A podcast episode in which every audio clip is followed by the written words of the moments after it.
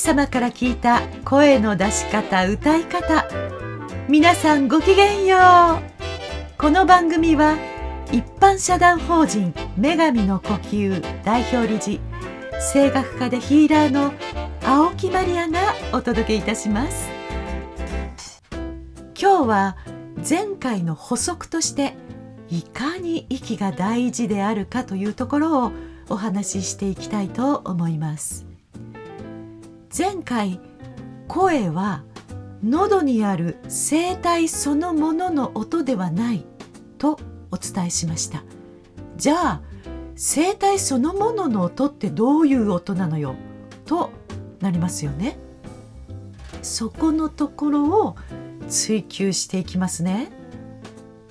声帯も音がするにはするんです。どういう音かというとこういう音です。わかりやすく音を増幅させてお伝えしますのでちょっと心してから聞いた方がいいかもしれません。ではいきますね。これが声帯だけの音です。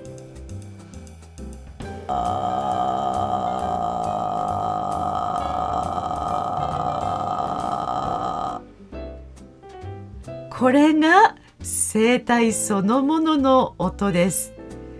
音ではあるけれども声とは言えない代物ですよね。はいもちろん私の声帯の音ですよ。皆さんもやってみるとわかると思います。ちょっとね一緒にやってみましょう。まず息を止めて口を「あ」の形に開いて喉に力を入れて鳴らしてみてください。はい。できましたか？そうしたらですね次にそのビリビリビリビリっていうのをやりながら少しずつ息を多く出していってみましょう。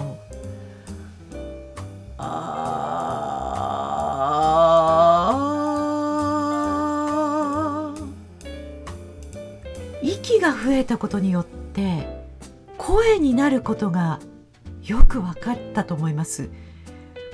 つまり声を出すには一定以上の息の量が必要であるということです。息が声を作っているということを実感していただけたなら本望です。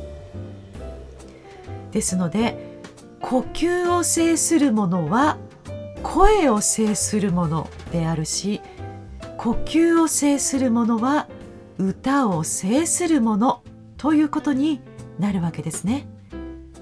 例えば声がきちんと出ている人と病気の人の声に違いがあるとするならばまさに息の量が違うところではないでしょうか。元気がないと呼吸は浅くなり息を吐く力も弱くなってしまうためにまた吉やいつも悪いね。お前に苦労ばかりかけてしまって。などという昭和の時代劇にありがちなシーンのセリフのようになってしまうわけですよね。息が出ていないから声帯のビリビリした音が混ざり込んだような声になってしまいます。逆に「また吉たんと食べ」というような息がたくさん含まれた声で言われると元気がみなぎってくる感じさえしますよね。声というのはしっかりした呼吸という生命力を分け与えることができる。実は食べ物にも勝る栄養素になっているのだと思います。生命力を奪うような息の足りないビリビリした声で話すのではなく生命力を分け与えることのできる息をたくさん含んだ声で話す人が増えてくると世界も平和になっていくのではないかしら。ということで今日は声になるには吐く息の量が相応に必要であることについてお伝えいたしました最後までご視聴くださいましてありがとうございますそれではこの辺で。ごきげんよう。